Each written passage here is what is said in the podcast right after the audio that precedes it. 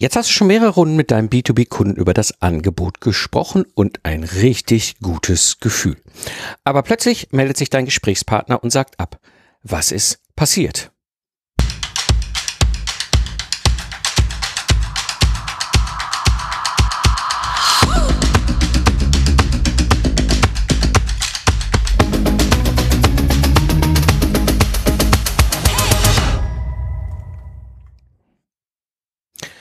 Hallo Independent Professionals, am Mikrofon ist wieder Mike Pfingsten, dein Mentor und Gründer der Project Service Mastermind. In der heutigen Episode sprechen wir über drei nicht so offensichtliche Hebel aus der Praxis, die damals bei mir und meinem Lastenheft-Service alles verändert haben.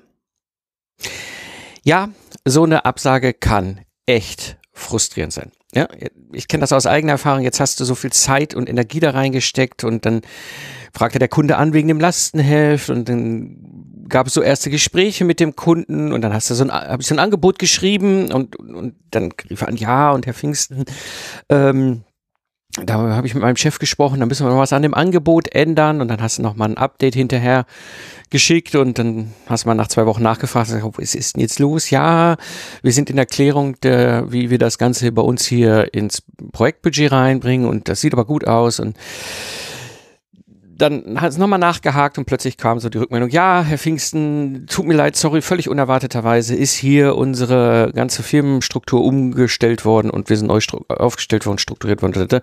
Jetzt äh, im Moment können wir gerade kein Lastenheft brauchen. Und dann kam somit eben die Absage. Und so stellte sich damals schon für mich die Frage, wie kannst du einen unbezahlten Aufwand hier vorne in der Akquise reduzieren ohne gleich irgendwie das Kind mit dem Bade auszuschütten. Was mich immer sehr fasziniert hat, oder was, was, was für mich immer auch so ein Punkt war, wo ich immer wieder drauf rumgedacht habe, und das ist so das erste Problem, das Thema, wo ich heute, der Anpack, wo ich heute drauf eingehen will, ist so, mh, mm, ich habe schon sehr früh, damals, als ich mich selbstständig gemacht habe, 2005, gemerkt, wenn du mit deiner Dienstleistung im B2B-Umfeld unterwegs bist und du hast halt klassischerweise KMU, Mittelstand, Konzernkunden, dann hast du immer wieder die Situation, dass du Akquisegespräche hast, also Erstgespräche, Folgegespräche, Angebotsbesprechungen und so weiter, die ja ohne Ergebnis am Ende dann rauskommen. Ja, das heißt, man kommt irgendwie nicht zueinander, es ist sehr viel Zeit, sehr viel Energie reingeflossen und das war so ein ganz typischer Fall, gerade noch so ne, in der Zeit, wo man dann viel auch noch zum Erstgespräch zum Kunden gefahren ist. Ja, das wirklich diese, diese, ich, ne, die, meine Kunden saßen meistens so drei Täler weiter als Hase und Igel sich gute Nacht sagen, Hidden Champions in ihrer Branche und dann fährst du quasi fünf Stunden für 80 Kilometer Strecke und dann sprichst du eine Stunde mit dem Kunden und fährst wieder zurück und schickst das Angebot. Und etwas, was für mich immer wieder auch ein ganz wichtiger Aspekt war dabei, war eben die, die dieser Punkt, ich habe ja keinen klassischen Consumer-Kunden, keine Endkunden, kein Privatkunden, der jetzt irgendwie in meinen Laden reinguckt und guckt sich eine Tafel Schokolade an, sagt, boah, die will ich haben, entscheidet, kauft, fertig. Wir haben es ja bei uns mit B2B-Kunden zu tun und diese B2B-Kunden haben eine andere Situation. Ja, ein ganz wesentlicher Aspekt ist, sie haben das, was wir Buying Center heute nennen. Ja, gab es früher auch schon, ist im Grunde eigentlich relativ einfach erklärt. Meine Situation war es bei meinen verschiedenen Ingenieurdienstleistungen.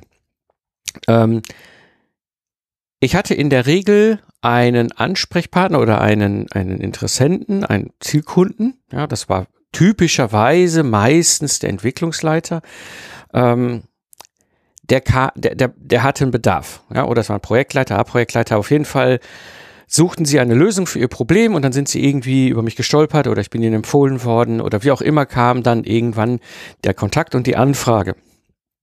Und dieser, diese Person hat mit mir überhaupt mal erstmal besprochen, welche Problematik es, es gibt. Ich habe mit denen geklärt, ob ich dieses Thema überhaupt lösen kann. Ich habe mit ihnen darüber gesprochen, wie so eine Lösung überhaupt aussehen kann. All diese Vorgespräche, die du klassischerweise machst, wenn du angefragt wirst im Erstgespräch. Und dann kommt ja der Punkt, wo du sagst, okay, alles klar, wir sind soweit uns einig. Ich schreibe jetzt mal ein Angebot und schicke Ihnen das zu. Oder der Kunde sagte, schicken Sie mir mal ein Angebot. Na? Ne? Jetzt habe ich aber eine zweite Person plötzlich im Spiel, weil ich dieses Angebot nämlich meinem Entwicklungsleiter in diesem Fall geschickt habe, hat der das weitergereicht, zum Beispiel an seinen Vorgesetzten. Ja, das ist nicht unüblich, gerade wir, die wir im B2B unterwegs sind mit unseren Dienstleistungen, ja, haben in der Regel Rechnung oder Angebote, wo wir schnell in fünfstelligen Größenordnung sind. Also ich glaube, keiner von uns stellt irgendwie eine Rechnung über 120 Euro für eine unserer Dienstleistungen. Wir sind da schon in einem ganz anderen Segment unterwegs.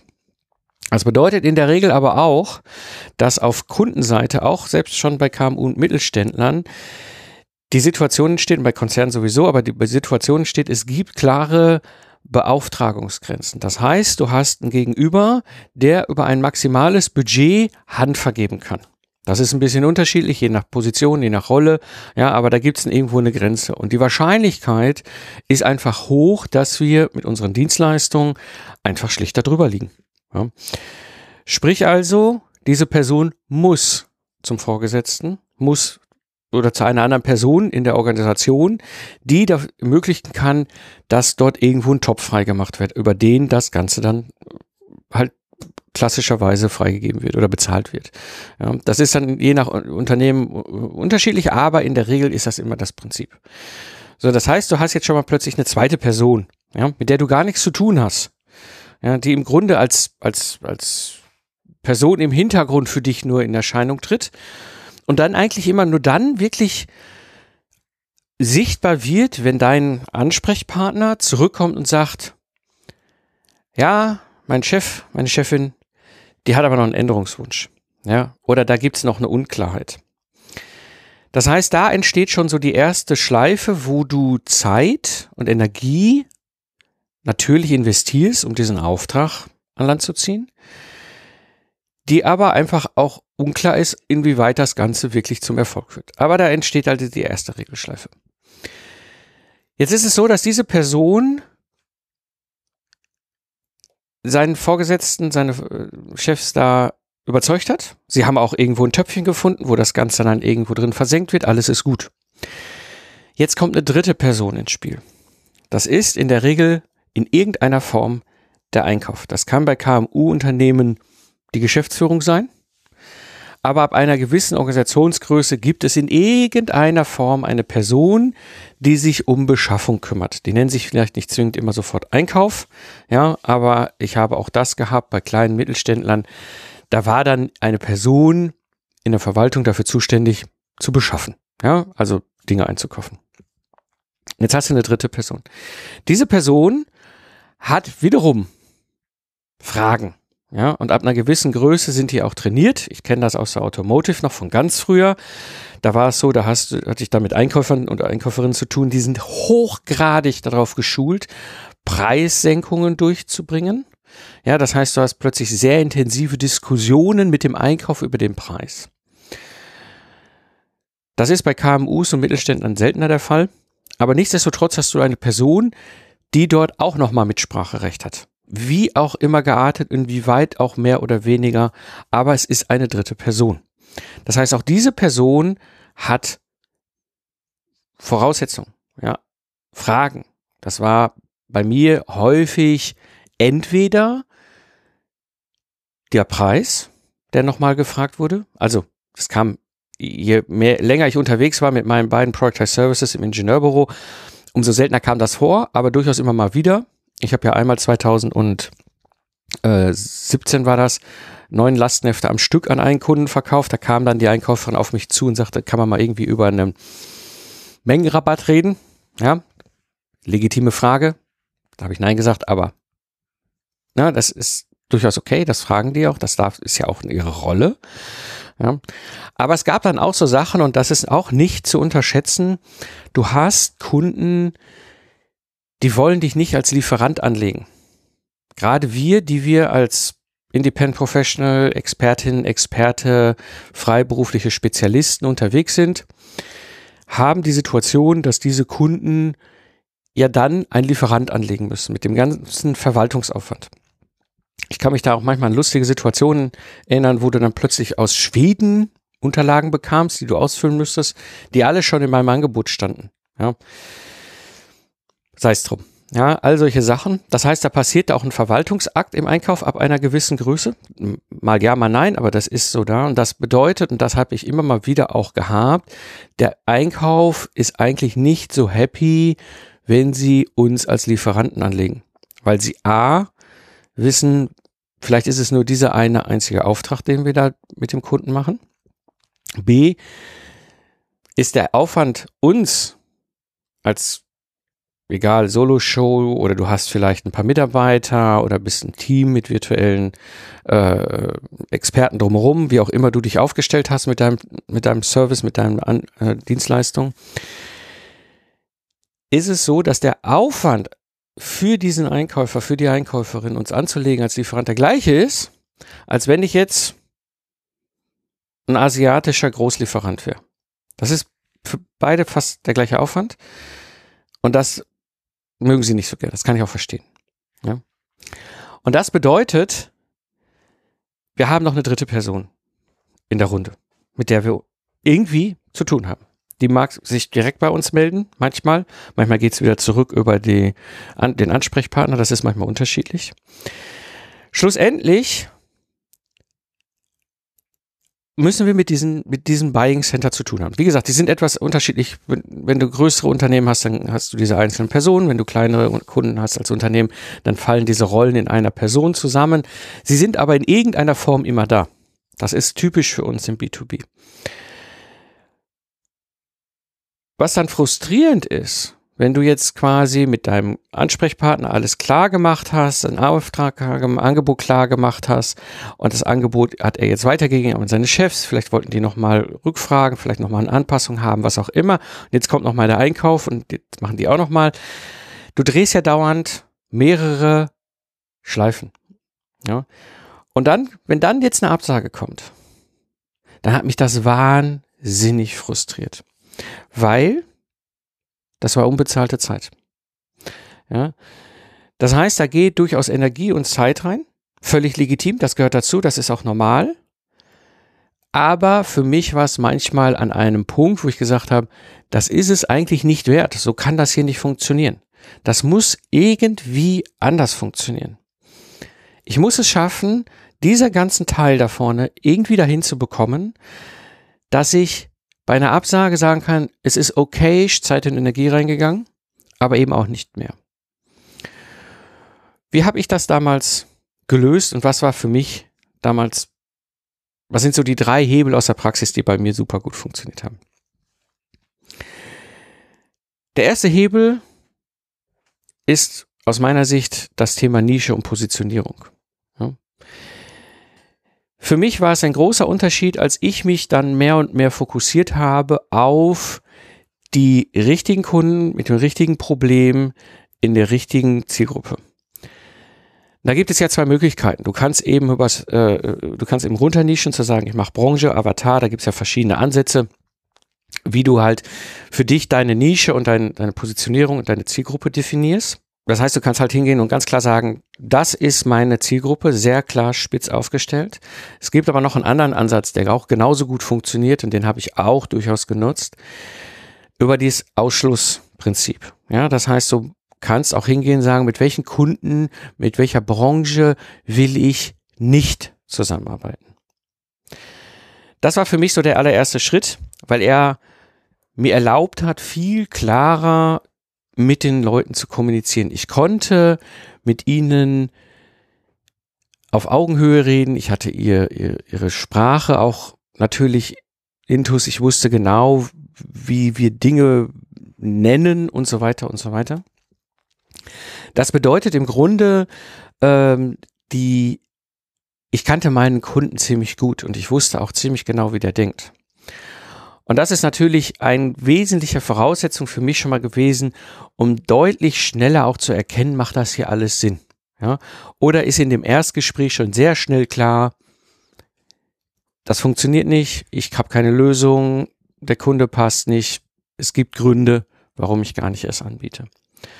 Ja, das heißt, ich habe für mich sehr schnell über dieses Thema Nische und Positionierung eine Möglichkeit gefunden, da vorne diesen unbezahlten Akquiseaufwand viel schneller auch abzukürzen. Weil ich genau wusste, okay, das ist ein Kunde, da passt es, das ist ein Kunde, da passt es nicht.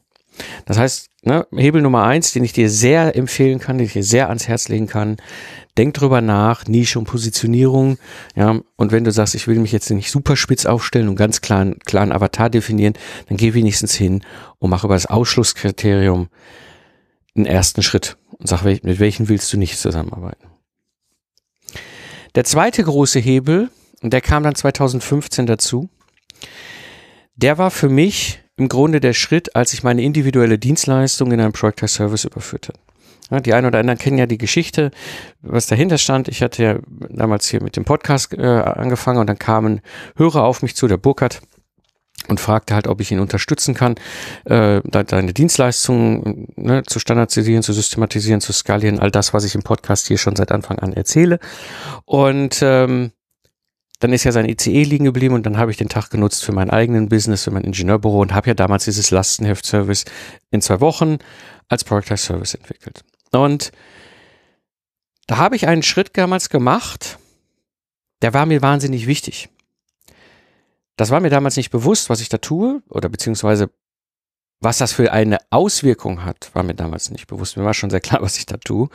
Aber ich habe mir eben nicht nur hingesetzt und habe gesagt, okay, das ist mein Leistungsprozess. Wie sehe ich denn aus meisterlicher Hand meisterliche Leistung? Ja, wir sind ja alles Geistesleister und unsere Expertise, ja, und das ist sehr, kann sehr unterschiedlich sein, ne, in den verschiedensten Bereichen, wo wir unterwegs sind.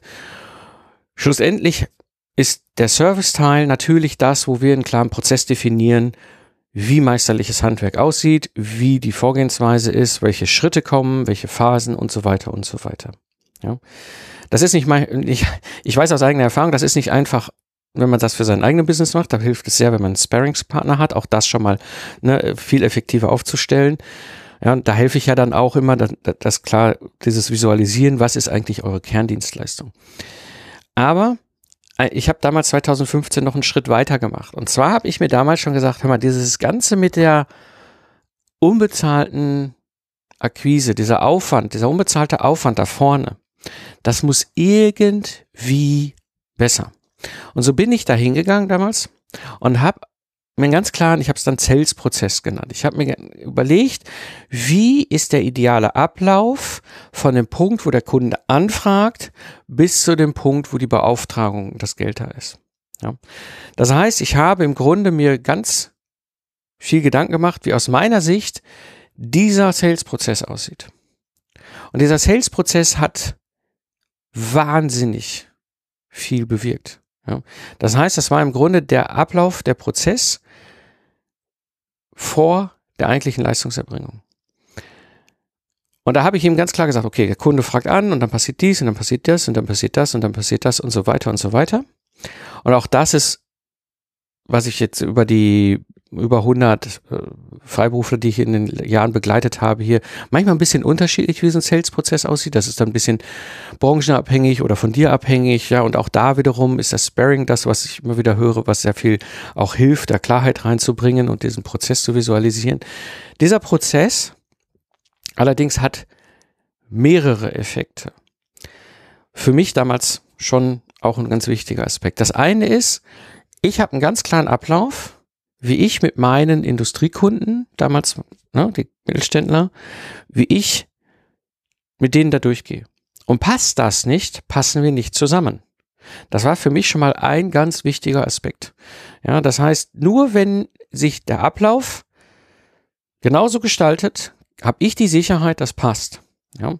Sprich, wenn irgendwas in diesem ganzen Ablauf hakte oder sprang oder gar nicht zueinander passte, hatte ich schon einen ganz klaren Indikator, mm, mm, mm, mm, mm, ob das was wird mit dem Auftrag. Ich weiß nicht. Ja, weil, ne, denk dran, Buying Center, irgendeiner dieser drei hat in irgendeiner Form vielleicht irgendwo Bauchschmerzen und sagt nein. Ja, das heißt, ich konnte mit diesem Sales-Prozess, den ich vorne vor meinen Lastenheft in zwei Wochen Service gespannt habe, sicherstellen, dass ich mit den richtigen Kunden zusammenarbeite. Ja, und vor allem auch sehr früh merken, ah, okay, das funktioniert nicht, hier knarrt, da gibt's Unklarheiten, ne, hängt, keine Rückmeldung vom Kunden, das passt nicht. Ein zweiter Effekt von diesem Sales-Prozess, das war aber dann der, ein Effekt, der sich hinten auf den Service dann nochmal weiter auswirkte, war, dadurch, dass ich diesen Prozess ja hatte, habe ich für mich auch nochmal einen Filter gebaut, nur mit den richtigen Kunden zusammenzuarbeiten. Ja, das heißt, sie haben mir nicht hinten meinen Serviceprozess strubbelig gemacht. Das ist nämlich auch so ein beliebter Sport damals gewesen. Ich hatte Kunden, die meinten mir zu erklären, wie man Lastenheft erstellt. Ja, fand ich dann immer sehr amüsant. Wer ist denn hier der Profi? Aber gut. Ähm, so, und ich will ja nur mit Kunden zusammenarbeiten, die meine Leistung, meine Expertise, das Ergebnis wertschätzen. Das heißt, dieser Sales-Prozess vorne hat sehr klar auch geholfen, zu selektieren und wirklich nur die richtigen Kunden ne, zusammen, äh, dann am Ende zusammenzukommen, die wirklich auch passen, ja, und wo das Ganze auch ohne Probleme läuft, wo der Kunde nicht deinen Prozess zum Beispiel in Frage stellt, weil das willst du nicht. Du hast dir ja nicht umsonst mit dem Productized Service, na, mit der Systematisierung, einen ganz klaren Serviceprozess überlegt, wo du sagst, das ist meisterliches Handwerk. Genau so soll es laufen, wenn ich als Steuerberater, als als als als äh, äh, Ingenieur, Informatiker, ja, äh, was auch immer unsere Expertise ist,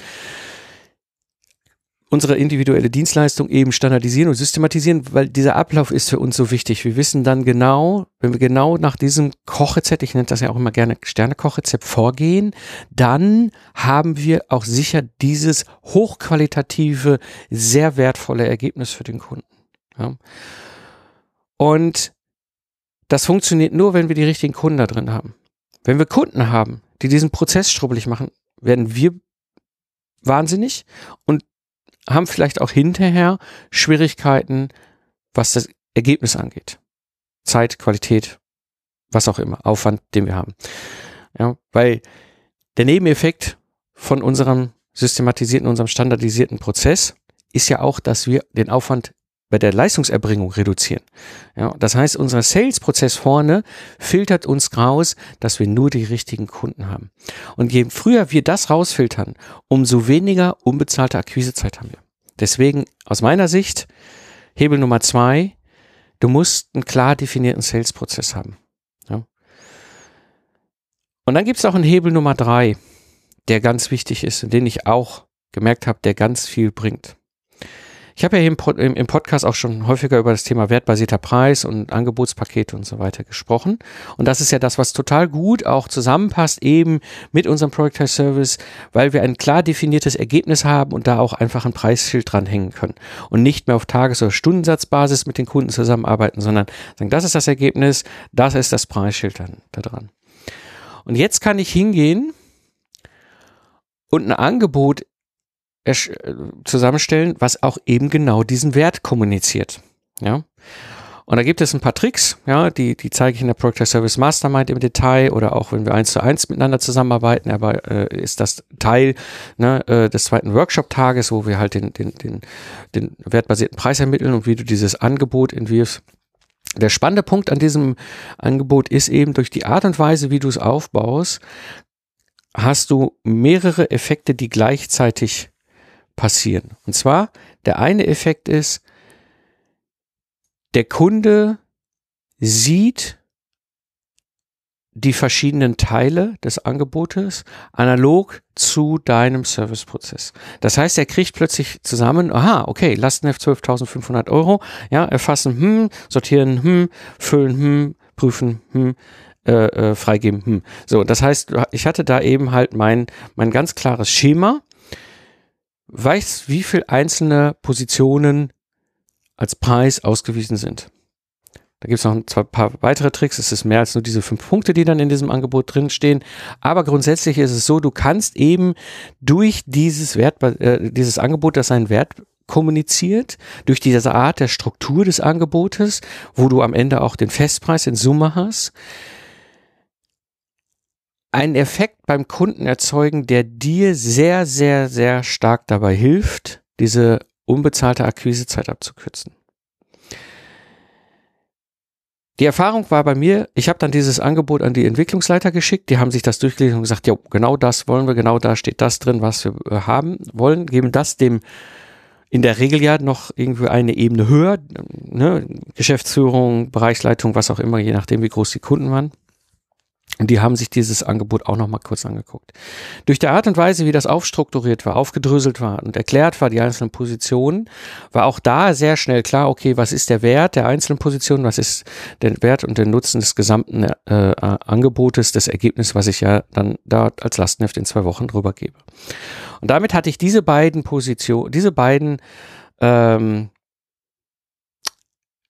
Personen, in, in, in, in, in unserem Buying Center schon mal relativ schnell eingefangen. Da kriegte ich sehr schnell plötzlich zurück, so alles klar, das passt oder das passt nicht, weil ganz früher, 2005 und die Jahre drauf, da hatte ich immer nur eine Position in meinem Lastenheft stehen und jetzt habe äh, Lastenheftangebot stehen und jetzt habe ich da einige Positionen drin stehen und äh, habe dementsprechend einfach ganz anders auch den Wert kommunizieren können. Sprich, diese beiden Rollen oder diese beiden Personen hatte ich sehr gut, sehr schnell eingefangen. Das heißt, auch da sehr schnell ein Feedback. Ist das das Angebot, was matcht? Ja? Und durch die Art und Weise, wie ich es dann entworfen und aufgedröselt habe, kam auch so gut wie gar nicht irgendeine Rückmeldung, hier fehlt was, da möchten wir was ändern.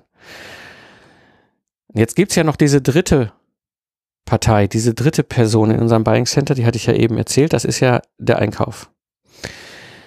Jetzt hast du die Möglichkeit, durch diese Art und Weise, wie dieses Angebot aufstrukturiert ist, und der Einkauf, je nachdem, wie gut sie trainiert sind, äh, versucht Preise zu rücken. Jetzt kriegen sie die Schwierigkeit, sie können nicht einfach Preise drücken, weil das Einzelpositionen sind, die zusammenpassen, das Ergebnis ja ergeben. Das heißt, da waren dann jetzt zum Beispiel Einkäufer, die sagen, ja, können wir nicht Position 7 streichen? Ich so, ja, können wir streichen, funktioniert aber das ganze Ergebnis nicht mehr. Hm, ja.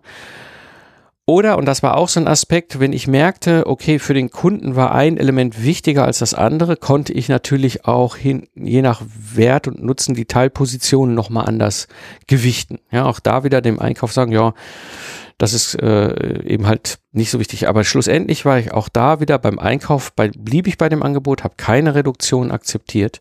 Ja, ich habe gesagt, das ist das Angebot. Das heißt, der Einkauf hatte auch eine klare Verständnis, okay, professionelles Angebot, vermittelt den Wert, da ist nichts zu machen, dann können wir das jetzt bestellen. Ich hatte dann so Anekdoten, dass die es dann wieder zusammengefasst haben auf eine Position. Ja, das ist dann manchmal lustig, wenn du dann ein Angebot hast, was dann ein, eine ganze Reihe von Positionen auflistet, die Gesamtpreis auflistet und dann kriegst du eine Bestellung zurück über den gesamten Betrag in einer Bestellposition. Ja, ja gut, das ist dann halt so, ist der Einkauf. Ja, aber das ist für mich so der dritte Hebel gewesen, ähm, wie ich auch sehr schnell diese unbezahlte Zeit abkürzen konnte. Ja. Sprich also durch eine klare Nische und Positionierung, durch den Sales-Prozess und eben durch das Angebot, was seinen Wert kommuniziert. Und wenn du jetzt einen Profi suchst, der dir dabei hilft, dann öffne jetzt einfach deine Lieblingspodcast-App, scroll runter und klicke auf den Link und schicke mir eine Nachricht. Dann schauen wir, ob und wie ich dir dabei helfen kann, deine Dienstleistung zu systematisieren und zu skalieren. Das war die heutige Episode im Freiberuflich Selbstständig Podcast. Ich bin Mike Pfingsten und danke dir fürs Zuhören. Lach viel und hab viel Spaß, was auch immer du gerade machst. Und so sage ich Tschüss und bis zum nächsten Mal.